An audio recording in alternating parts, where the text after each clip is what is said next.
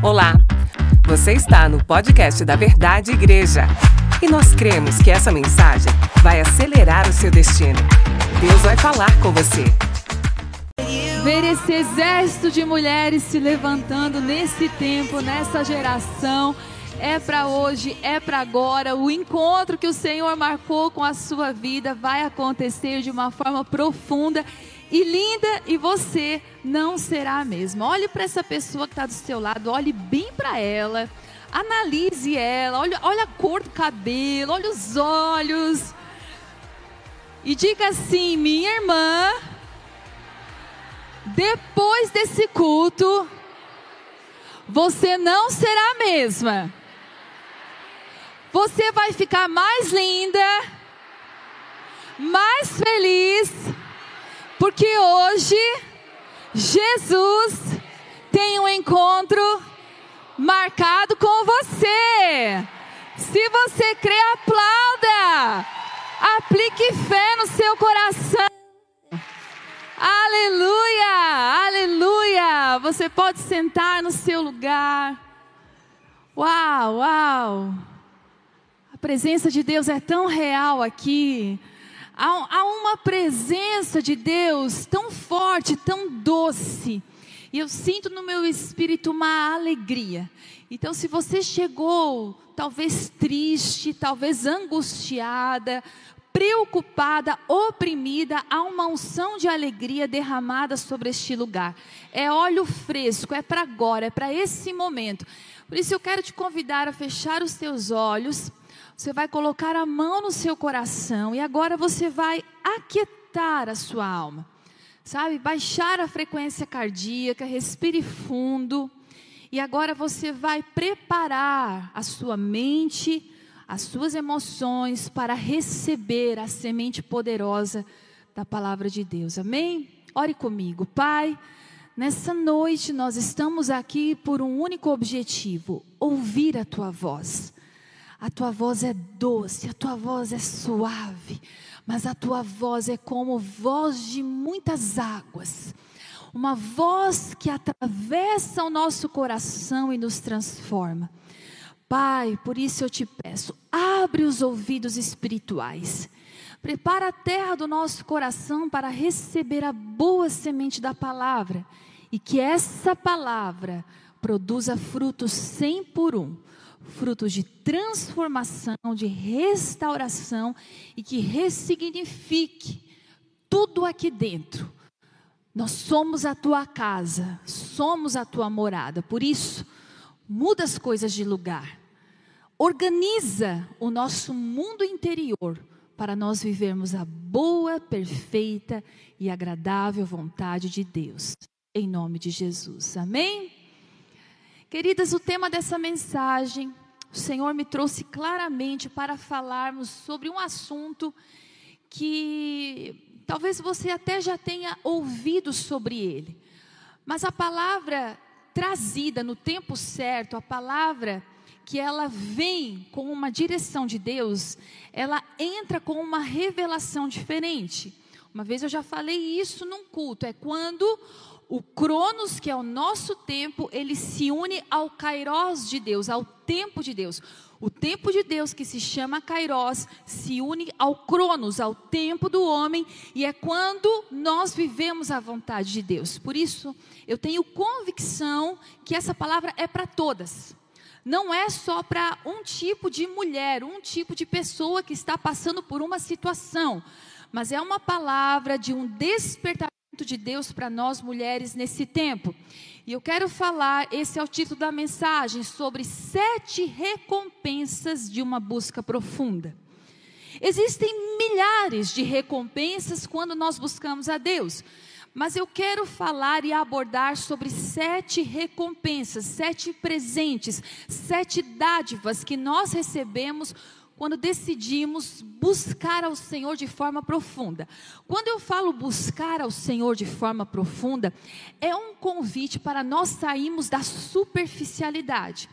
Sabe, existem muitas pessoas que conhecem a Deus, que buscam ao Senhor, mas buscam ao Senhor de uma forma superficial, de uma forma rasa.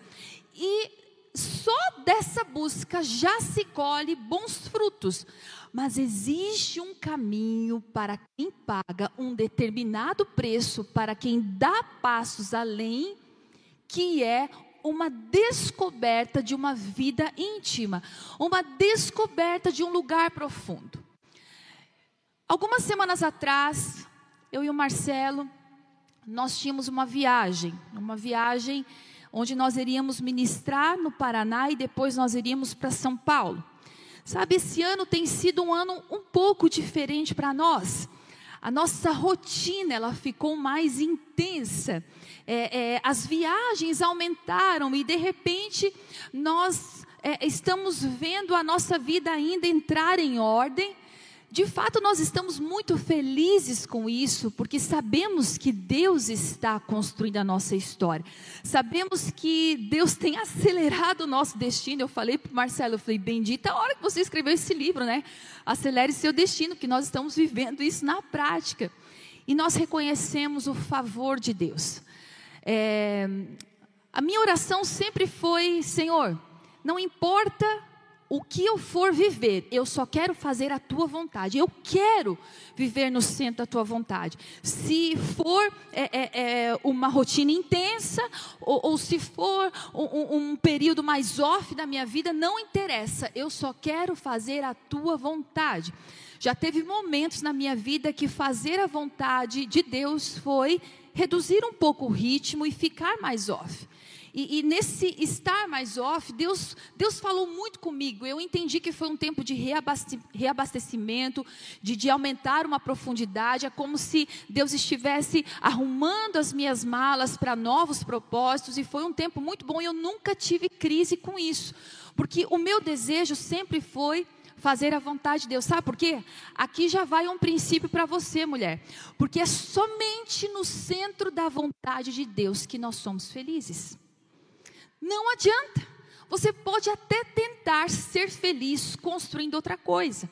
Você pode até tentar ser feliz com relacionamentos, com amizades, com, com sonhos que você vai atrás, com, com é, é, é satisfação de prazeres ou de algumas coisas no teu coração. Isso pode até proporcionar para você prazeres momentâneos. Mas só existe um lugar, só existe uma pessoa que vai nos dar uma fonte de alegria inesgotável. O nome dessa pessoa é Jesus. Por isso, viver no centro da vontade de Deus é o que nos garante essa vida feliz. Porque independente do que nós vamos viver, se Ele está, é o que basta. Se Ele nos aponta, é o que nós precisamos saber. Independente se estamos fazendo muito ou pouco, se Ele está conosco, é disso que nós precisamos. E dessa viagem que nós iríamos fazer, voltando à história, é, nós iríamos ficar seis dias fora de casa. E antes dessa viagem, nós já tínhamos viajado na semana. Então, nós estávamos vindo de uma viagem, ficamos dois dias em casa e já estávamos indo para outra viagem de seis dias. E naquela situação, meu coração começou a ficar muito apertado, muito angustiado pela ausência da minha casa, pela saudade dos meus filhos, e eu fui tomada por uma angústia muito grande. E eu lembro que eu, no carro mesmo, eu compartilhei com o Marcelo, eu falei, amor, está tão difícil eu ir nessa viagem, se eu pudesse, eu ficaria em casa. Eu estou com meu coração angustiado, eu estou com meu coração pesado, eu estou com saudade das crianças, eu, eu, eu, eu, eu não estou bem.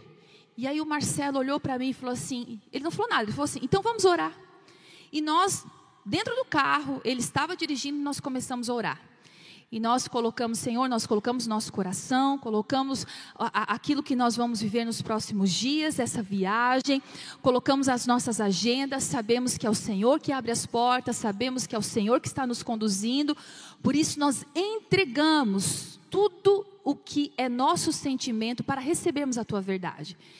E, e, de fato, gente, aquela oração foi como se uma cura instantânea acontecesse dentro de mim. Aquela angústia saiu e eu fui tomada por uma expectativa daquilo que Deus iria fazer. Marcelo olhou para mim e falou assim: amor, sempre que nós enfrentamos esse nível de oposição nas nossas emoções, significa que Deus vai fazer grandes coisas. Eu falei: é isso, pronto, me apeguei, essa é a palavra, ponto, já estou bem, já estou feliz e bora para essa viagem, porque agora eu criei expectativa naquilo que Deus vai fazer. E a nossa primeira parada foi em Francisco Beltrão, uma cidade do interior do Paraná. E desde que nós pisamos naquela cidade, nós já fomos é, é, levados a experiências profundas com Deus. Foi muito lindo, muito forte. Sabe, nós fomos é, é, cheios, agraciados por tanta presença de Deus e agir de Deus naquela igreja que nós fomos para ministrar, mas a verdade é que nós fomos mais ministrados do que nós ministramos. E lá nessa cidade, eu reencontrei uma família que há muitos anos eu não via, porque eu sou natural daquela terra. Eu nasci em Pato Branco, que é uma cidade vizinha de Francisco Beltrão, e lá mora uma família que na época era como se fosse da nossa família. E depois de muitos anos, aquela aquele casal de senhores vai até a igreja para me reencontrar. E o nosso reencontro foi muito emocionante, porque eles não me viam desde criança. Nós nos abraçamos, nós choramos. E eu falei para eles: olha, só de ver vocês, a viagem já valeu a pena. E aquele casal me levou para a casa deles, sabe? Preparou um café da tarde para mim. E, e para nós sentarmos e conversarmos como estava a nossa vida. E naquela casa, aquele senhor, que carinhosamente eu ainda chamo ele de tio, o tio da Cais, ele falou assim: Olha, eu tenho uma surpresa para você. E de repente ele pega videocassete, sabe aqueles bem antigo, e ele começa a mostrar vídeos de quando nós éramos crianças, eu e a Luciana. E ele começou a mostrar aquele vídeo e aquele momento nostálgico foi tão, eh, foi tão bom, foi tão gostoso.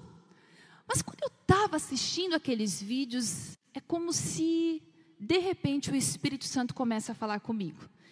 E Deus começou a me fazer a olhar para aquela cena, e o Espírito Santo começou a fixar os meus olhos naquela situação quando eu era criança. E Deus começou a falar assim: olhe para você. E sabe, quando eu comecei a olhar para mim, é como se eu não enxergasse que era eu. É como se eu visse uma criança e eu visse uma criança tão pura, tão doce, sabe, tão alegre, tão, tão assim especial. E Deus me falava assim: olhe para o teu olhar, olhe para o teu sorriso, olhe para a tua pureza. Gente, quando o Espírito Santo me falou isso, o tio da Cais, aquele senhor olhou para mim e falou assim: Meu Deus, a nossa Deinha continua com o mesmo olhar e com o mesmo sorriso. E quando ele falou aquilo, eu levei um choque. E eu entendi que era Deus falando comigo. E uma frase veio ao meu coração. Deus disse assim: Eu vou te levar aonde tudo começou. E aquilo foi como se uma peça do quebra-cabeça, como se uma parte daquilo que Deus queria falar comigo, Ele estava me entregando. E durante toda a nossa estadia, nós fomos tão inspirados, tão ministrados por um povo apaixonado por Jesus, uma igreja pequena, uma igreja que está começando seus primeiros passos, vivendo um avivamento, e foi tudo muito lindo. Saímos de lá, fomos para São Paulo. E São Paulo nós iríamos ministrar para um grupo de pastores, de líderes. Era um outro público, um outro alvo, um dia de imersão, um dia de transferência de vida, sabe, para um grupo de líderes. E nesse, nessa imersão, de repente, uma senhora começou a falar. Essa senhora é a mãe do pastor Tel Hayashi, conhecida como a doutora Sara Hayashi, e ela começou a compartilhar sobre o tema de transferência geracional. E ela começou a dizer sobre uma geração, contar a outra geração os grandes feitos do Senhor. E aquele ambiente começou a ficar denso, uma presença do Espírito. E ela começou a contar como que ela formou a atual geração. E aquela mulher, de uma forma tão simples, mas tão sábia, começou a dizer o preço que ela pagou com seus joelhos dobrados, com a sua busca intensa para formar a geração. E um painel de perguntas foi aberto e todos começaram a perguntar: Pastora, doutora Sara Hayashi, me conta qual é o segredo para formar um grande líder sobre a nação brasileira, que é o Tel Hayashi. E ela olhava, né? Ela é uma japonesa, ela olhava assim: a oração, queridos, é a oração. Mas me conta qual é o segredo para saber o momento certo de transferir?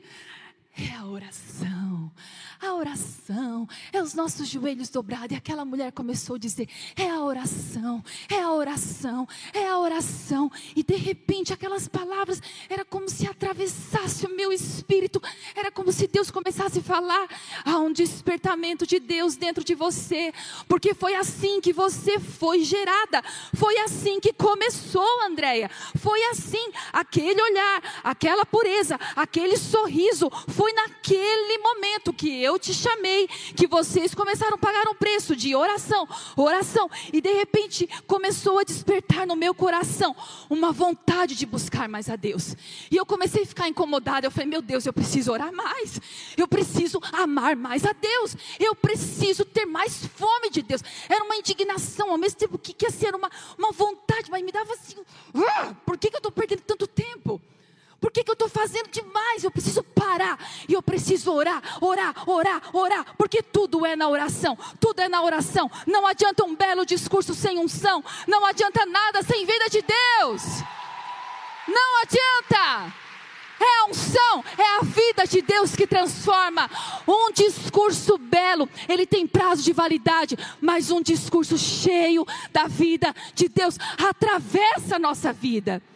E nesse lugar que eu estava ouvindo aquela mulher, aquela senhorinha, Deus me falou: Andréia, levante um exército de mulheres que amem o lugar secreto.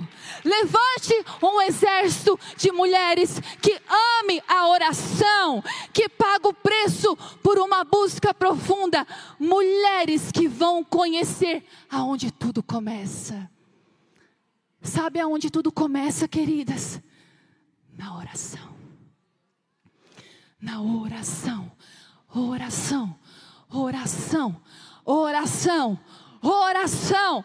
O Senhor me falou: desperte nelas uma essência, um olhar puro, um olhar doce, um olhar que reflete a minha vida, uma essência que só existe para aqueles que conhecem esse lugar. Então essa palavra, ela tem como objetivo reacender a sua vida de oração. Talvez você fale assim, pastor, eu já oro. Pastora, eu já busco. Eu não sei o que Deus quer falar com você, mas eu tenho uma convicção: é mais. É mais. Olhe para a pessoa que está do seu lado e diga assim: é mais é mais do que você está fazendo. Sabe por quê? Porque o poder de Deus é liberado na terra quando nós entramos no lugar secreto. Há um poder de Deus para ser liberado, um poder que transforma, um poder que faz milagre, um poder que muda realidades, que é transferido quando nós entramos nesse lugar secreto. O caminho da intimidade com Deus é um caminho aberto para todas. Jesus pagou esse preço, o acesso está livre. É um caminho inclusivo e não exclusivo. Porque o Senhor nos recebe como nós estamos. O Senhor nos chama do ponto que nós estamos. Você não precisa ser a super crente, a super santa ou a super conhecedora, não. É do ponto que você está que Deus te chama para experimentar este lugar. E é nesse lugar que nós vamos trilhando um caminho de intimidade, de maturidade, de autoridade e de sensibilidade, imprimindo em nós as marcas do caráter de Cristo. Quanto mais eu busco, mais eu me pareço com Ele. Quanto mais eu busco, mais eu me torno reflexo da Sua glória. Mais eu deixo a luz dele brilhar na minha vida. Queridas, esse relacionamento pessoal, individual, único, é mais importante na sua vida do que qualquer encontro coletivo do que qualquer oração pública. É mais importante do que um culto, é mais importante do que uma reunião, é mais importante do que uma palestra, é mais importante do que qualquer outra coisa, porque porque não existe crescimento espiritual mais eficaz do que a sua busca diária individual. Não existe. Não existe crescimento. Você, você pode ser uma pessoa que conhece Jesus, mas se você não tiver e não cultivar essa sua busca lá no seu secreto, na sua casa, sozinha, gastando tempo, você sempre vai andar no superficial. Você sempre vai conhecer no raso. E eu quero ler a passagem que Jesus fala para os seus discípulos no Sermão do Monte, uma passagem conhecida que Jesus diz isso. Mateus 6,6. Vamos ler. Mas quando você orar, vá para o seu quarto, feche a porta e ore a seu pai que está em secreto. Então o seu pai que vem em secreto o recompensará. Olha o que a Bíblia, a mensagem diz no mesmo versículo: diz assim: encontrem um lugar tranquilo e isolado de modo que não sejam tentados a interpretar diante de Deus. Apenas fiquem lá, tão simples e honestamente, quando conseguirem. Desse modo, o centro da atenção será Deus e não vocês, e vocês começarão a perceber a sua graça. Nós vivemos num período onde parece que os nossos dias não existe, não existe tempo suficiente para fazermos tudo o que precisamos. Parece que nós estamos constantemente atrasadas, ou se alguma coisa sai fora do lugar, parece que nós estamos perdendo tempo. Mas a verdade é que esse fluxo não muda o princípio de Jesus ensinado aos seus discípulos aqui no Sermão do Monte. Não. Quando você entrega ao Senhor as primícias do seu dia, quando você prioriza a sua vida com Ele, Ele multiplica o seu tempo, Ele te tira das distrações, Ele tira aquilo que é excesso e Ele organiza a tua rotina. Porque orar é conversar. Vamos dizer juntas: orar é conversar. Desenvolver e praticar esse relacionamento com Deus precisa ser uma prioridade inegociável na sua vida. Nós precisamos vencer esses extremos dos dias atuais. Estamos tão conectadas com as redes sociais, com as mídias, com as notícias, com o que o mundo está vivendo. Hoje, de forma instantânea, nós sabemos o que acontece do outro lado do mundo. Por quê? Porque há uma conexão que nos faz viver nesse fluxo. Ao mesmo tempo que nós estamos tão conectadas a esse lugar, nós estamos desconectadas do outro lugar. Precisamos entender que essa desconexão com a presença de Deus pode nos custar um preço alto. O Senhor está nos chamando para sermos mulheres conectadas com a Sua presença acima de todas as coisas. Queridas, entenda, é uma busca profunda é uma busca maior, é uma revelação maior, porque você vai colher esses frutos da sua oração, da sua vida com Deus, no seu futuro, coisas que você nem imagina. Quando eu ouço esses grandes homens e essas mulheres que pagaram esse preço e que hoje colhem os frutos, todos, de forma unânime, se você perguntar para eles assim, você algum dia imaginou viver tudo isso que você viveu? Você imaginou fazer tudo isso que você fez? Você planejou acontecer tudo o que aconteceu? De forma unânime, eles vão dizer: nunca, jamais. Mas os joelhos dobrados à dependência de Deus fizeram eles construir uma história para além da história deles. Por isso o Senhor nos chama para conhecermos este lugar secreto, chamado refúgio, esconderijo, o nosso quarto secreto. Agora, para nós entendermos um pouco sobre isso, vamos pensar na estrutura do nosso quarto. Pensa no seu quarto. O que, que o seu quarto significa para você? O que, que acontece quando você entra no seu quarto, quando você permanece do seu quarto e quando você sai do seu quarto? Geralmente, quando nós entramos no nosso quarto, nós estamos entrando já no, no, é, no final do nosso dia. Entramos no nosso quarto cansados, entramos no nosso quarto com as nossas roupas sujas, gastas durante o dia. Entramos no nosso quarto muitas vezes com a mente preocupada, muitas vezes frustrado, muitas vezes doente. É assim que nós entramos no nosso quarto. Mas é no nosso quarto que nós trocamos de roupa, que nós tomamos um bom banho, que nós vestimos roupas novas, que nós deitamos para descansar e que nós acordamos, vestimos novas roupas e nos preparamos para algo novo. É quando nós saímos do quarto, é que, é que nós saímos limpos, nós saímos descansados, nós saímos dispostos, renovados, arrumados, preparados para cumprir a missão. É isso que acontece quando você entra no quarto secreto. Quando você entra nesse lugar de intimidade com Deus. Você entra frustrado, cansado, doente, magoado, triste, confuso, com medo. É assim que nós entramos na presença de Deus. Mas a presença de Deus muda a nossa roupa. A presença de Deus nos lava, nos limpa. A presença de Deus nos proporciona descanso. A presença de Deus nos troca de roupa, nos posiciona, nos revigora e nos prepara para a missão. Davi no Salmo 91 já fala desse lugar que encontramos em Deus. E eu quero ler o Salmo 91 e é nesses salmos que nós vamos extrair as sete recompensas de uma busca profunda. Abra comigo a sua Bíblia no Salmo 91.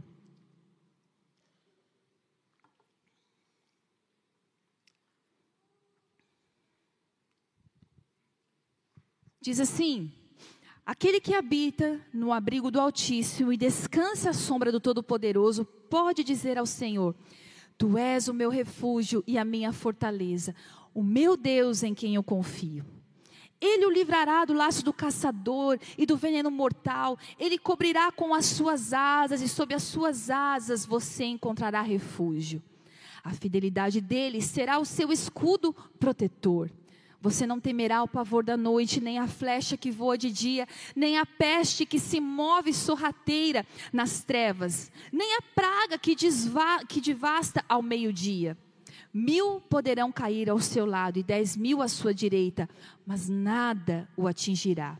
Você simplesmente olhará e verá o castigo dos ímpios.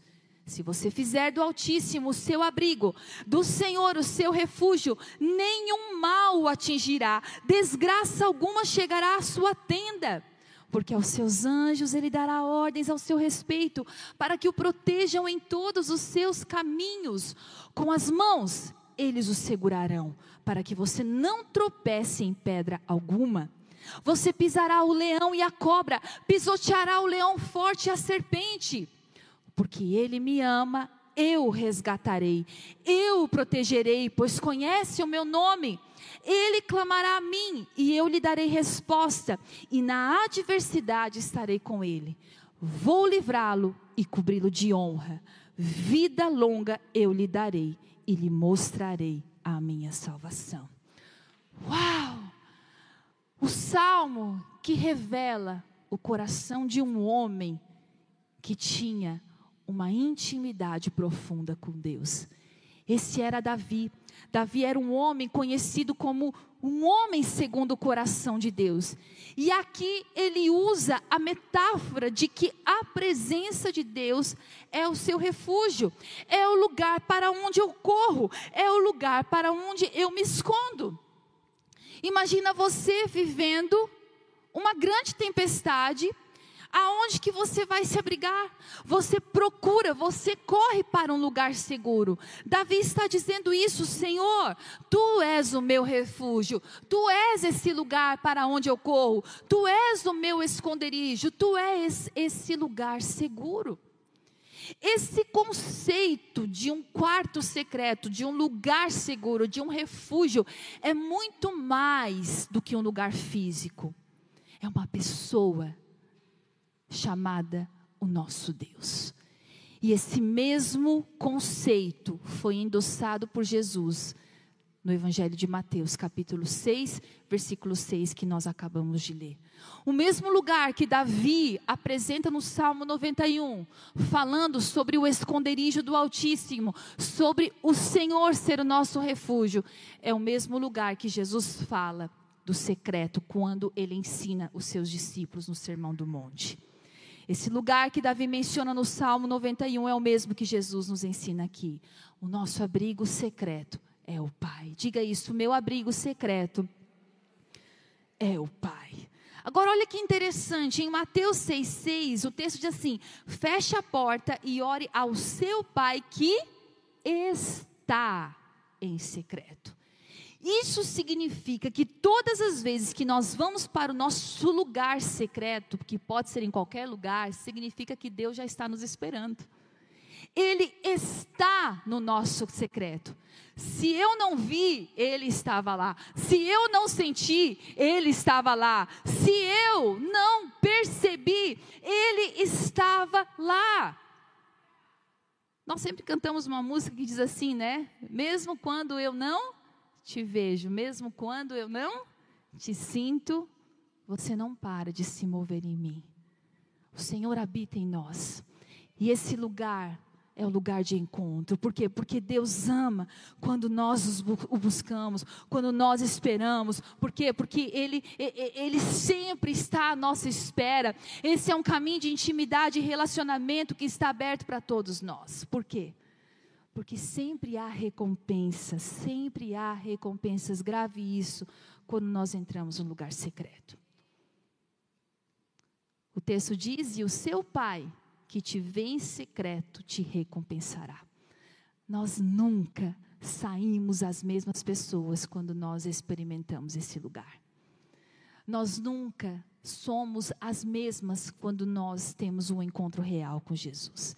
E a Bíblia é recheada dessas histórias de homens e mulheres que praticavam, que conheciam, que buscavam a presença. Davi, Elias, Eliseu, Moisés, Esther, Ruth e tantas mulheres, Débora. Essa prática de nós buscarmos a Deus diariamente vai nos levar a sermos discípulos de Jesus. E o verdadeiro discípulo é aquele que segue as marcas do seu mestre. Por isso que quando nós mais conhecemos Jesus, o nosso secreto, mais nós carregamos as marcas do caráter dele em nós. Por isso eu quero falar dessas sete recompensas baseadas no Salmo 91. E a primeira recompensa que diz esses salmos, no Salmo 91, se você está anotando, anote isso, é o descanso. A primeira recompensa de uma busca profunda é o descanso. Bob Sorge, autor do livro Segredos do Lugar Secreto, ele escreve uma história onde ele conta que um casal que estava passando por uma pressão financeira muito grande, esse casal, eles estavam a ponto de tomar uma decisão e eles estavam com uma angústia muito grande no seu coração, então eles vão para a sala de estar da sua casa e eles começam a orar. E eles começam a orar com muita intensidade, de repente, audivelmente, os dois escutam uma mesma frase. E aquele casal escutava a seguinte frase: Se você precisa de ajuda, ligue 911. É uma chamada americana para pedir socorro, né? O 911. E os dois ouviam, mais uma vez, se você precisa de ajuda, ligue 911. E os dois pararam de orar e perceberam que aquela voz vinha da garagem. Então eles foram até a garagem, abriram a porta muito devagar, e quando eles olharam para aquela garagem, eles encontraram um brinquedo, uma ambulância que estava ligada, que repetidamente dizia: se você precisa de ajuda, ligue 911. E os dois se olharam e falaram assim: Mas como que esse brinquedo foi ligar só agora? Ele estava desligado. Como que agora ele acendeu e começou a falar? E de repente o Espírito Santo falou para aquele homem: Se você precisa de ajuda, leia os Salmos 91, 1. Uau! Sabe o que está escrito no Salmo 91, 1? Vamos ler? Aquele que habita no abrigo do Altíssimo e descansa, diga isso, descansa, à sombra do Todo-Poderoso. Versículo 2 pode dizer ao Senhor: Tu és o meu refúgio, a minha fortaleza, o meu Deus em quem confio. Essa é a primeira recompensa, o primeiro resultado de uma busca profunda, o descanso. Agora você vai concordar comigo, não há nada melhor do que num dia quente, de um sol escaldante, você encontrar uma sombra. Não é verdade? Pensa você no deserto, num sol de 45, sensação térmica de 50 graus, encontrar uma sombra. Não há sensação melhor do que essa, uma boa sombra para nós nos refugiarmos em dias de calor intenso. A presença de Deus é esse descanso. É o nosso alívio, é o que nós precisamos para apaziguar as altas temperaturas das nossas emoções, as altas temperaturas da nossa alma. O cansaço físico, ele é resolvido com uma boa noite de sono, mas o cansaço da alma é resolvido quando nós encontramos o abrigo seguro no Altíssimo. O cansaço no nosso coração, ele encontra alívio quando nós habitamos a sombra do Todo-Poderoso. Jesus disse isso no Evangelho de Mateus, ele disse assim: Olha, venham a mim todos que estão cansados e sobrecarregados, e eu darei descanso a vocês. Tomem sobre vocês o meu jugo e aprendam de mim, pois sou manso e humilde de coração, e vocês encontrarão descanso para as suas almas, pois o meu jugo é suave e o meu fardo é leve. Queridas, presta atenção. Com o que você está cansada? Você está cansada do seu casamento? Você está cansada dos seus filhos? Você está cansada das pressões das pessoas? Cansada das comparações?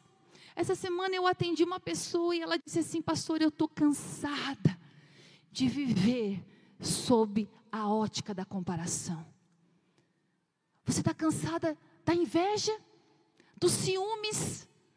Do que você está cansada? Ei, escute aqui.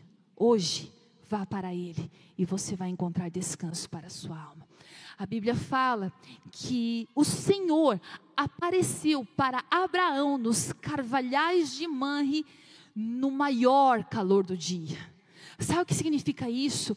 Que é nas horas mais quentes da nossa vida que o Senhor aparece, porque o Senhor é descanso, o Senhor é o refúgio, o Senhor é a sombra, o Senhor é o alívio, é o socorro bem presente na hora da angústia. Esse é o nosso Deus e é para Ele que nós temos que correr. Eu lembro que quando eu estava na faculdade, no meu último ano de faculdade, eu comecei a ter muita dor de cabeça dores de cabeça, dores de cabeça, e o meu único sintoma era dor de cabeça. E eu fui para o médico, e o médico mandou eu fazer os exames, tomografia e raio-x e tantas outras coisas, e nada apareceu. E depois de muita investigação, eu sentei naquele consultório e aquele médico olhou para mim.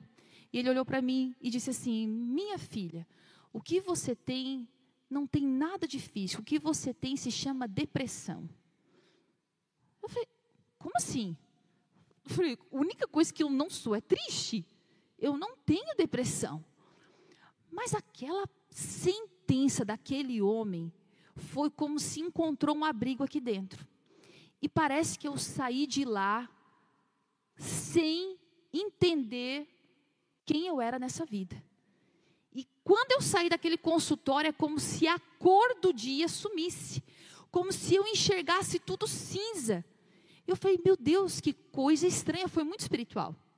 E eu saí com aquela tristeza no meu coração, aquela sensação, meu Deus, será que eu tenho depressão? Será que realmente o que eu estou sentindo, essa dor de cabeça, é fruto das minhas emoções? E por dois dias, preste atenção, por dois dias eu vivi naquela atmosfera. Até que no final desse dia, no final não, era depois do meio-dia, eu falei assim: eu vou para a presença de Deus. E eu não saio da presença de Deus enquanto isso que está aqui dentro não sair de mim. E eu lembro que eu me ajoelhei, liguei um louvor e eu comecei a orar. E aquela oração era como se não saísse, não, não, não ultrapassasse o teto. Eu não sentia nada. Eu só sentia sono, eu só sentia vontade de parar. Eu não sentia Deus, eu não sentia nada. Em eu tempos falei, eu de não saio daqui enquanto isso não sair. E eu lembro que passou uma hora, passou Conselho uma hora e que meia, vale para os passou jovens, duas os- horas e, e muitas vezes eu parava de orar e ficava deitada pensando em nada. E depois eu voltava para orar. Eu falava, eu não vou sair daqui. E eu lembro que eu fiquei horas na presença de Deus. E de repente, em um momento, é como se o céu se abrisse e aquele quarto fosse invadido por uma presença tão forte, tão real, tão poderosa, que me libertou daquela sentença, me posicionou e me trouxe um novo sentido de vida. Eu falei: Uau, agora sou eu, essa sou eu, essa é a verdade, agora eu posso sair. A recompensa quando você busca o Senhor no seu lugar secreto. Talvez se eu não fizesse isso, eu teria sofrido não sei quanto tempo com aquela sentença.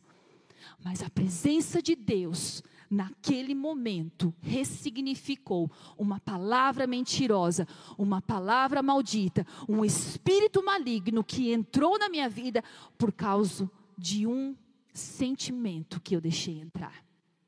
Você está entendendo a força da presença de Deus? Você está entendendo o porquê Deus te trouxe aqui? Tem muita coisa na tua vida que você está presa há anos. Há anos. Tem muita gente que vive esgotada há anos. Que nunca nem experimentou alívio. Esses dias eu fui atender uma pessoa e no atendimento ela foi liberta. Nós fizemos uma oração e, e- e ela foi, ela teve uma libertação muito forte. Quando ela foi liberta, ela olhou para mim com o olho arregalado e ela falou assim: Andréia, Andréia, meu Deus, e- eu acho que eu vou voando para casa. Eu, eu, eu, eu, eu tô tão leve. Eu, eu nu- nunca senti isso na minha vida. Eu tô voando, eu tô voando. Tu imagina quantos anos aquela pessoa vivia com peso nas suas costas. Ei, escute, acorda, desperta, mulher. Desperta tudo que você precisa, você encontra em Deus, porque o que está faltando em você está sobrando em Deus. Vá para a presença de Deus. Aleluia. Em segundo lugar, nós recebemos a recompensa da segurança. No versículo 2 diz assim: Tu és o meu refúgio e a minha fortaleza, o meu Deus em quem confio. Gente, num mundo tanta instabilidade, que é o que nós estamos vivendo hoje, tudo que nós precisamos é de uma vida segura. Não é verdade? Tudo que nós precisamos é morar numa fortaleza. É experimentar esse lugar de proteção contra tudo. Pois bem, a presença de Deus nos proporciona isso. É nesse lugar que nós precisamos morar. Pode-se dizer que a presença de Deus é como o olho do furacão. Você sabia que o lugar mais seguro quando você passa por um furacão é estar no olho do furacão? Porque o olho do furacão é o lugar que te deixa imune à força do vento. A presença de Deus é o olho do furacão. É o lugar que neutraliza as forças externas que tentam nos destruir. Gente, isso é paradoxal, isso é ambíguo, sabe por quê? Porque é como se nós experimentássemos duas coisas opostas juntos: a tempestade e a paz. Essa é a loucura do Evangelho. É a loucura de viver na presença de Deus. Aliás, as tempestades revelam a força das nossas raízes. Quando nós nos retiramos para um lugar secreto, preste atenção, a tempestade não para. Muitas vezes ela até aumenta a intensidade. Sabe por quê? Porque quando nós avançamos na nossa vida espiritual, Satanás tenta de todas as formas nos parar. Preste atenção nesse princípio. Novos patamares, novos demônios, novas resistências, Todas as vezes que nós saímos da inércia e entramos numa busca superior, nós vamos enfrentar resistência. Mas com discernimento espiritual, ao invés disso nos paralisar, precisa nos fortalecer, provocar uma ira santa e entender assim: se é Satanás que tenta nos parar, agora eu vou até o final. Agora ele vai ver determinando tu algum negócio, seja firme e a luz de Deus brilhará no teu caminho. Se você determinou, faça. Não retroceda. Por quê? Porque nesse lugar nós nós experimentamos a segurança. Uma pessoa esses dias me procurou no Instagram e falou assim: "Pastora, depois que eu aceitei Jesus, depois que eu avancei na minha vida espiritual, é como se tudo perdesse o controle. Eu estou enfrentando tanta coisa difícil que eu estou confusa. Eu, eu não sei mais se, se é o diabo ou se é Deus. Me ajuda. E eu falei para ela assim: olha, continua avançando, porque você está entrando em novos patamares. E talvez você só está enxergando as lutas, mas você não está enxergando os livramentos. Pare de focar nisso e foque na bondade de Deus. Foque no processo, foque no que Deus está fazendo, foque na provisão, foque naquilo que o Senhor tem te sustentado, na provisão, porque o Senhor é fiel. Não pare de buscar. Aleluia! Terceiro lugar, terceira recompensa, livramento. Isso que nós recebemos quando nós temos uma busca profunda. Olha o que diz o texto. Ele o livrará do laço do caçador e do veneno mortal. Ele o cobrirá com as suas penas e sob as suas asas você encontrará refúgio. Versículo 7: A fidelidade dele será o seu escudo protetor. Mil poderão cair ao seu lado e dez mil à sua direita, mas nada o atingirá. Você simplesmente olhará e verá o castigo dos ímpios. Se você fizer do Altíssimo o seu abrigo, do Senhor o seu refúgio, nenhum mal, diga isso, nenhum mal o atingirá. Desgraça alguma chegará à sua tenda, chegará na sua casa, porque aos seus anjos ele dará ordem ao seu respeito para que o protejam em todos os seus caminhos. Com as mãos eles o segurarão para que você não tropece em alguma pedra. Gente, presta atenção nessa palavra livramento. Livramento. Muitas vezes nós temos a ideia que nós não vamos sofrer. Muitas vezes nós temos a ideia que nós não vamos passar por dias difíceis e muitas vezes isso acontece, é real. Mas na continuação do texto, olha o que diz. Diz assim: que os ataques virão que vai vir o laço do caçador, que vai vir a seta que voa de meio-dia, aquilo que assola de madrugada, o pavor da noite vai vir. Mas a Bíblia nos fala sobre um livramento quando nós vivemos nesse lugar. Sabe, Deus tem falado muito comigo sobre, sobre nós sermos mulheres que oram pelas suas famílias, mães que oram pelos seus filhos e mulheres que oram pelos seus maridos. Talvez se você não é casada, ore pelo seu esposo que você ainda não conhece. Eu e o Marcelo, nós começamos a namorar muito cedo. O Marcelo foi meu único namorado. Eu nunca namorei outro homem. Mas desde a minha adolescência eu orava pelo meu marido. Então, ore e peça ao Senhor o que você quer. E você que tem casa, proteja o seu lar na oração. O Senhor tem me levantado para orar mais do que nunca sobre a vida dos meus filhos, todos os dias, todos os dias. Eu faço a mesma oração. Eu oro no quarto, eu oro sobre eles, eu profetizo, eu abençoo e eu quero ver o fruto da minha oração se cumprindo na minha descendência. Porque uma geração contará a outra geração. Tem muita mãe, muita esposa que anda distraída na sua casa e não ora pela sua família no secreto. Sabe, não é aquela oração que você faz dirigindo, não é aquela oração que você faz enquanto limpa a casa. Sim, isso existe, mas é uma busca mais profunda. Feche a porta do seu quarto e comece a guerrear, comece a colocar os seus diante do Senhor. Por quê? Porque o Deus deste século, mais do que nunca, tem trabalhado para destruir a família. É na televisão, é em séries, é, em movimentos ideológicos, é em grupos extremistas com discurso de ódio sobre a família. Muitas vezes, quando você vê um pai e uma mãe com seus filhos, parece que essa figura assombra. Gente, presta atenção, não é que ela não é que ela assombra, não. É porque ela, essa imagem, essa estrutura, ela é poderosa para destruir os planos de Satanás no mundo. Quem milita contra a família sabe do poder de uma família junta. Sabe do poder de uma família bem estruturada, bem organizada. Por isso, mulher, se levante nós aqui tivemos um grupo de mulheres liderado pela Morgana. Onde é que está a Morgana? Cadê? Morgana, Morgana, lá atrás. Deus deu uma direção para ela para levantar um grupo de mulheres chamada Desperta Débora para orar durante 70 dias por muitos motivos. Desse grupo pequeno, ela levantou um exército de 70 mulheres. 70 mulheres que levantaram de madrugada para orar pela igreja, por nós, pelas suas casas e por muitas outras causas que Deus deu. Mulheres que oram. Acabou semana passada, né? E ó, eu acabei de receber uma carta com uma palavra de Deus para mim. Porque Deus se move na oração. Deus trouxe tantos apontamentos, tantos livramentos, tanta visão de futuro, porque mulheres se levantaram para. Ei, preste atenção, governe a sua casa dentro do seu quarto secreto. Não perca essa batalha, porque o inimigo sabe que ele ganha quando ele arrebenta a família. Em quarto lugar, a quarta recompensa é a coragem.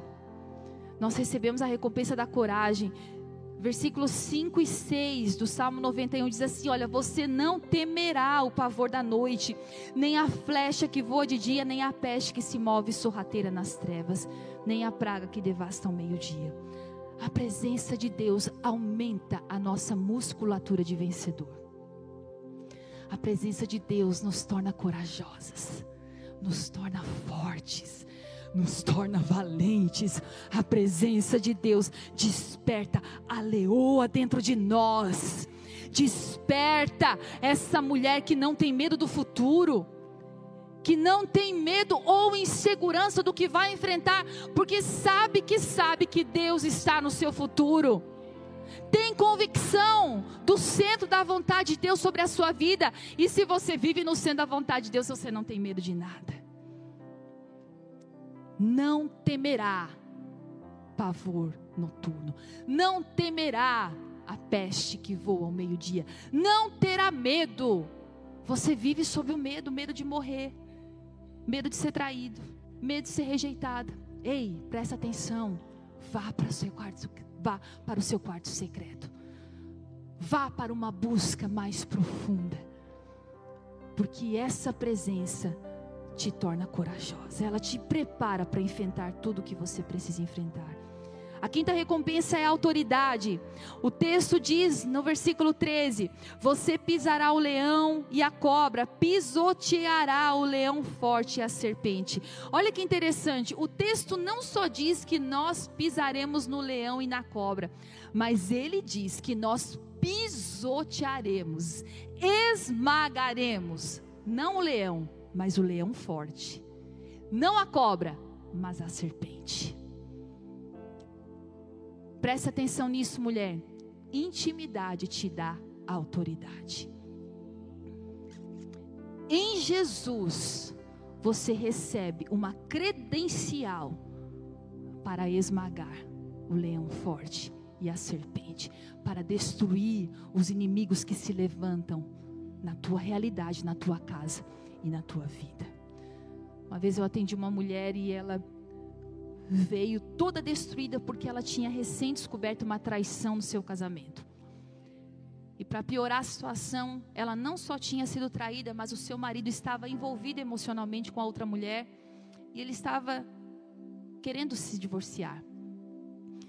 E com seu emocional muito destruído, eu fui conversar com ela, ministrei as palavras de Deus sobre o coração dela, cura. Ela liberou perdão, ela alinhou as, as emoções dela e depois de alinhada, quando eu estava despedindo já ela e dizendo que eu ia orar, o Espírito Santo me tomou e eu falei: "Volta aqui". Eu falei: "Eu vou fazer uma coisa com você que eu não faço com ninguém". Você está diante da pior e da melhor oportunidade da sua vida. O que você está enfrentando é uma guerra espiritual. Então, se você não lutar com a arma certa, você já perdeu essa guerra. Então, a partir de hoje, você vai começar a guerrear na sua casa em favor do seu marido. Você vai começar a expulsar da sua casa todo o espírito de adultério, de prostituição, de lascívia, de sensualidade. Toda venda que está nos olhos dele vai cair e ele vai ser liberto. Talvez você fale, pastor, eu não tenho força, eu estou muito machucada. Se você se colocar hoje diante do Senhor, Ele vai ser a força que você precisa. E essa guerra é do Senhor, essa batalha é do Senhor. Ela tomou posse com tanta convicção daquela palavra e ela se levantou para guerrear. Por um tempo, aquela mulher guerreou na sua casa de dia e de noite. E sabe o que aconteceu? O marido dela foi liberto e hoje eles têm um casamento restaurado.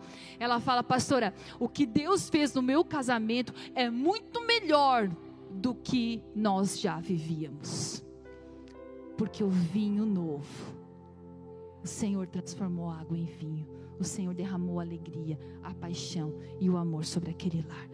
A presença de Deus dá autoridade. Em sexto lugar, a presença de Deus traz intimidade porque ele me ama, versículo 14: eu o resgatarei, eu o protegerei, pois conhece o meu nome. Gente, é nesse lugar que nós aprendemos a ouvir a voz de Deus, é nesse lugar que nós temos as maiores e melhores experiências, é nesse lugar que nós aprendemos a amar a Deus com toda a nossa alma, é nesse lugar que nós cumprimos o primeiro e grande mandamento. O segundo é amar o próximo.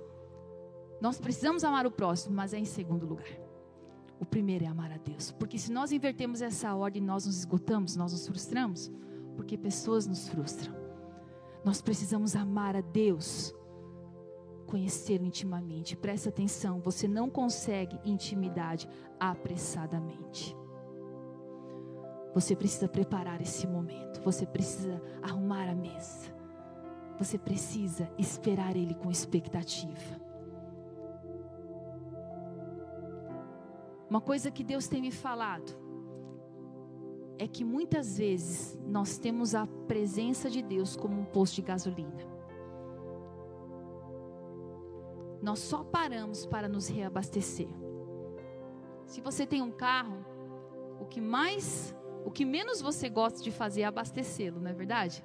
O que mais você gosta de fazer é dirigir. O carro ele foi feito para ser dirigido e não para viver abastecendo. A presença de Deus na nossa vida, ela não pode ser ou, ou ser levada por nós somente por paradas obrigatórias. Mas a presença de Deus, ela precisa ser um lugar que nós moramos, que nós habitamos e que nós cultivamos. Em último lugar, a última recompensa da presença de Deus, de uma busca profunda, é que nesse, nesse lugar nós temos respostas. Versículo 15 e 16 diz assim: Ele clamará a mim e eu lhe darei resposta. E na adversidade estarei com ele, vou livrá-lo e cobri-lo de honra. Vida longa eu lhe darei e lhe mostrarei a minha salvação. Quantas mulheres aqui precisam de respostas, precisam de direções, precisam gerar convicções de projetos, de sonhos, de dúvidas no seu coração. O Senhor está dizendo: a resposta está lá. Não busque em outro lugar. Não se canse, não gaste as suas energias buscando em outro lugar. Mas encontre esse lugar na presença de Deus.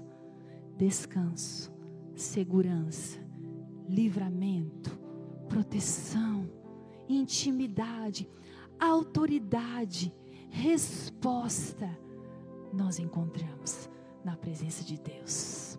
Se levante do seu lugar nessa hora e eu quero orar com você. Essa palavra pode te levar para uma vida que você ainda nunca experimentou. Talvez convicções que ainda não existem dentro do seu coração vão ser enraizadas a partir de decisões que você vai fazer hoje. Na prática, o que você precisa dar é o primeiro passo. Muitas vezes você fala assim, mas eu não consigo ficar uma hora na presença de Deus. Eu não consigo parar tudo e orar. Queridas, começa de uma forma progressiva. Estabeleça uma meta semanal. Comece a sua semana orando 10 minutos, com o quarto fechado, sem ninguém, sem celular, sem distração. Comece uma semana 10 minutos, na outra semana você aumenta para 15, depois você aumenta para 20 minutos, até você ter uma experiência na profundidade da presença de Deus. E o dia que você encontrar esse lugar, é aquela música que diz: Quem já pisou no Santo dos Santos, em outro lugar não sabe viver. O brilho deste mundo cai diante do Senhor. A glória desta terra nada é. Tudo cai, tudo vai ao chão quando você vê e experimenta essa presença. Feche os teus olhos nessa hora. Espírito Santo está aqui. E Ele quer falar, Ele quer te levar para um próximo nível, independente do lugar que você está, seja anos de caminhada ou a primeira vez que você está aqui, o Senhor quer te dar uma nova experiência. Para aquelas que já têm um caminho profundo, o Senhor é uma fonte inesgotável. Ainda há delícias na mesa do Pai que você não provou. Eu quero liberar essa palavra sobre mulheres que já conhecem essa profundidade. Ainda há delícias na mesa do Pai que você não experimentou. O Senhor vai derramar algo novo sobre mulheres que vão dar passos nessa direção. O Senhor vai levantar mães para orar pelos seus filhos. O Senhor vai aliviar pesos nos ombros de mulheres que estão constantemente oprimidas, cansadas, sobrecarregadas. Nessa noite, o Senhor vai fazer uma nova obra no teu coração. Enquanto nós cantamos, comece a deixar, a deixar essa presença fazer sentido em você.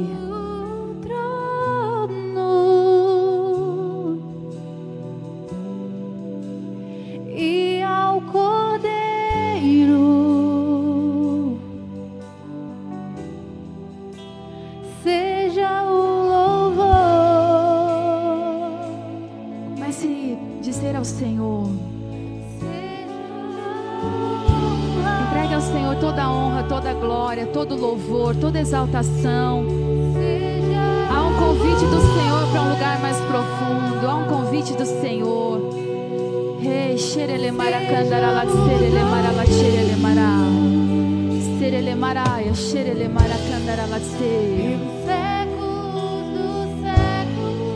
Eu quero fazer um convite nesta noite. Você que está nos visitando pela primeira vez, ou você que já tem vindo algumas vezes, e você tem sentido Deus te chamar para caminhada, uma nova vida. É como se as coisas começassem a fazer sentido para você. Uma nova vida está diante dos seus olhos. E hoje é dia de você tomar essa decisão. A Bíblia fala: se com a tua boca confessares e com teu coração você crê que Jesus veio a essa terra como homem e como homem se entregou, morreu pelos nossos pecados. Se você confessar isso, que Ele é o Filho de Deus, aí sim você será salvo. Por isso, nessa hora, eu quero te dar a oportunidade de fazer essa oração. Você que deseja receber Jesus Cristo como seu único e suficiente Salvador, eu queria que você levantasse uma das suas mãos, que eu queria orar por você. Isso, levante bem alto, bem alto a sua mão. Você que deseja fazer essa oração de entregar a sua vida ao Senhor Jesus, permaneça com a sua mão levantada que eu quero orar. Aleluia. Que Deus abençoe, Deus abençoe, Deus abençoe a sua vida, Deus abençoe você, Deus abençoe a sua vida, Deus te abençoe, Deus te abençoe. Deus abençoe você lá atrás. Deus abençoe, Deus abençoe. Deus abençoe, Deus abençoe. Deus abençoe, Deus abençoe, Deus abençoe, Deus abençoe. Deus abençoe, Deus abençoe. Deus abençoe, Deus te abençoe, Deus abençoe. Deus abençoe, Deus abençoe. Deus abençoe lá atrás. Deus abençoe. Deus abençoe, Deus abençoe. Vida, Deus abençoe, Deus abençoe, Deus te abençoe, Deus abençoe, Deus abençoe você, Deus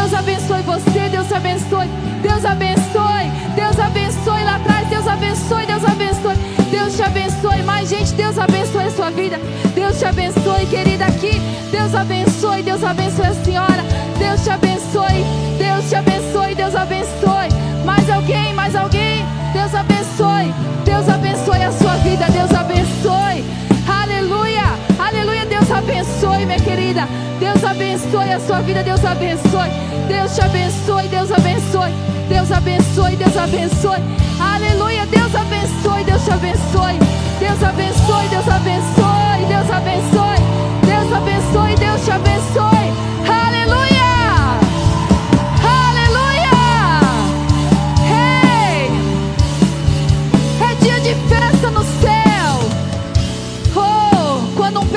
se arrepende, a Bíblia fala que é a festa no céu.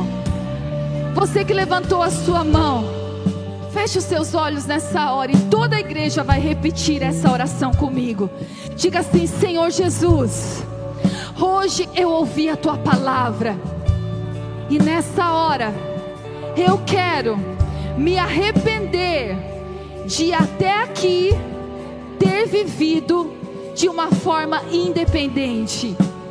Hoje eu reconheço que Jesus Cristo veio a essa terra e morreu no meu lugar. E por isso eu recebo e confesso Jesus Cristo como meu único e suficiente Salvador. Eu entrego a minha vida, a minha casa e todos os meus dias ao Senhor, em nome de Jesus. Aleluia! Aleluia! Aleluia! Aleluia!